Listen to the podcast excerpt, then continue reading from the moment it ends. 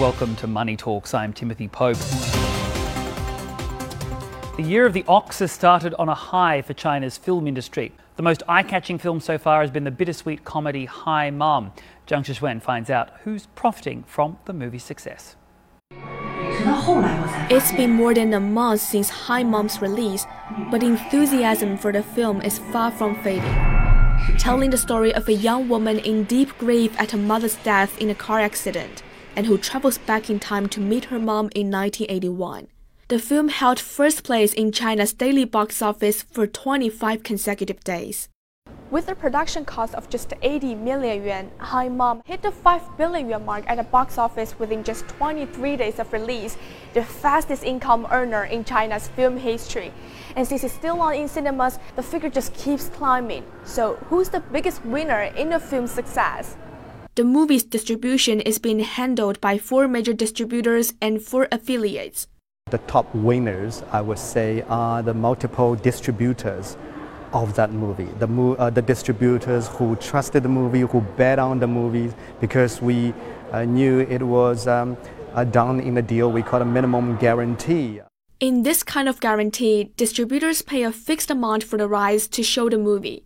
Essentially, they buy the film from producers for a lump sum and then keep all the box office receipts for themselves.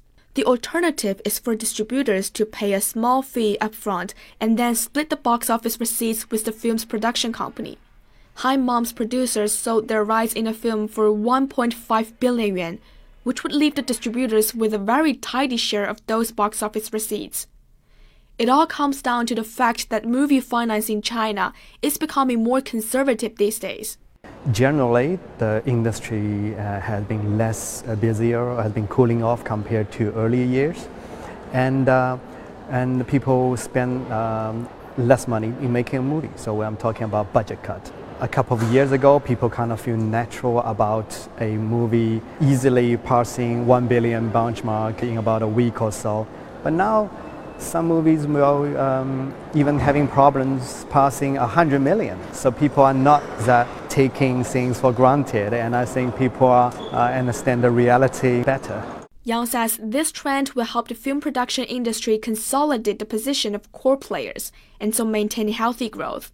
Just Monday, Huanxi Media Group said it has acquired exclusive China distribution rights to the sports drama film for a minimum guarantee of around 600 million yuan.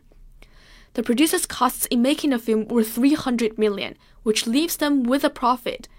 And Huanxi with the hope the film will do much better than its 600 million yuan bet.